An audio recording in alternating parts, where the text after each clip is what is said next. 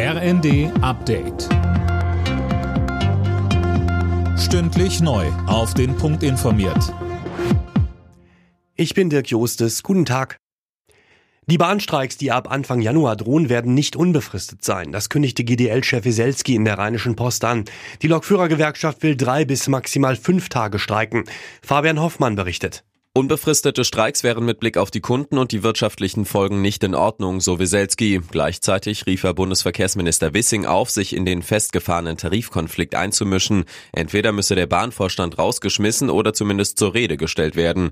Knackpunkt im Tarifkonflikt ist die GDL-Forderung nach einer Absenkung der Wochenarbeitszeit bei vollem Lohnausgleich. Das lehnt die Bahn ab. Bundesinnenministerin Nancy Faeser befürchtet, dass es an Silvester wieder zu Krawallen kommt. Sie sorgt sich im Interview mit dem Redaktionsnetzwerk Deutschland vor blinder Wut und sinnloser Gewalt, zum Beispiel gegen Polizisten oder Rettungskräfte, wie vergangenes Jahr etwa in Berlin.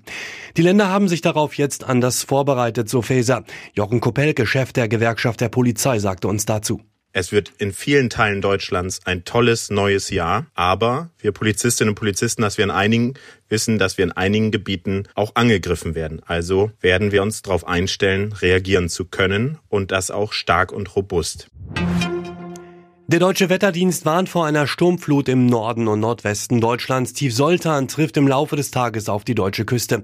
Teilweise sind Windstärken der Stufen 11 und 12 möglich. Außerdem ist bis Heiligabend mit Dauerregen zu rechnen.